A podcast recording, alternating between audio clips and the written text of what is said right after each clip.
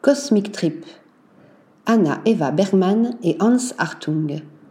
6 sur les hauteurs d'Antibes, dans la magnifique villa atelier d'un des couples d'artistes les plus mythiques du XXe siècle, la fondation Hartung Bergman présente une exposition consacrée aux visions cosmiques de Hans Hartung et d'Anna Eva Bergman, explorant leur fascination pour les sciences.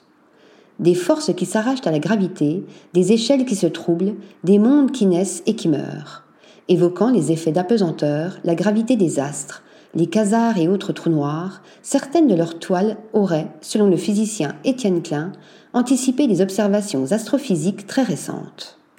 Néandor. En 1963, après avoir peint L'Abîme, Anna Eva produit deux monochromes monumentaux en vinylique et feuilles de métal au titre éloquent Néandor et Néant d'argent, tandis qu'entre 1969 et 1970, à l'occasion de la mission Apollo 11, elle réalise, toujours à la feuille d'argent, d'extraordinaires visions lunaires.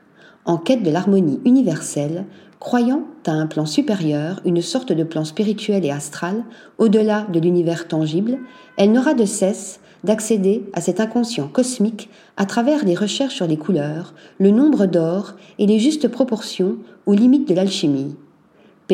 Avec la vieille technique médiévale des fonds d'or, des astres pétrifiés, voguant dans des cieux à jamais glacés. Elle est aussi peintre du mouvement, car ses tableaux sont des espaces où se jouent à distance des forces d'attraction et de répulsion, comme dans un champ magnétique. Hypnotique et psychédélique. S'étant rêvé astronome et très tôt fasciné par l'infiniment petit et l'observation des étoiles, Hans, quant à lui, trouvera dans l'abstraction le moyen de dépeindre les énergies physiques qui traversent l'espace.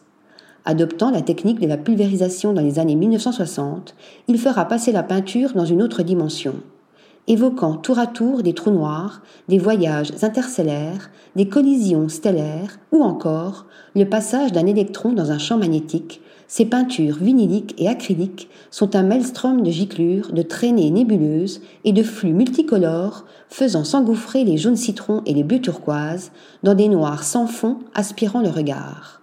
Une véritable odyssée de l'espace à la Stanley Kubrick, nous propulsant dans un ailleurs, beyond the infinity, dans l'infini et au-delà.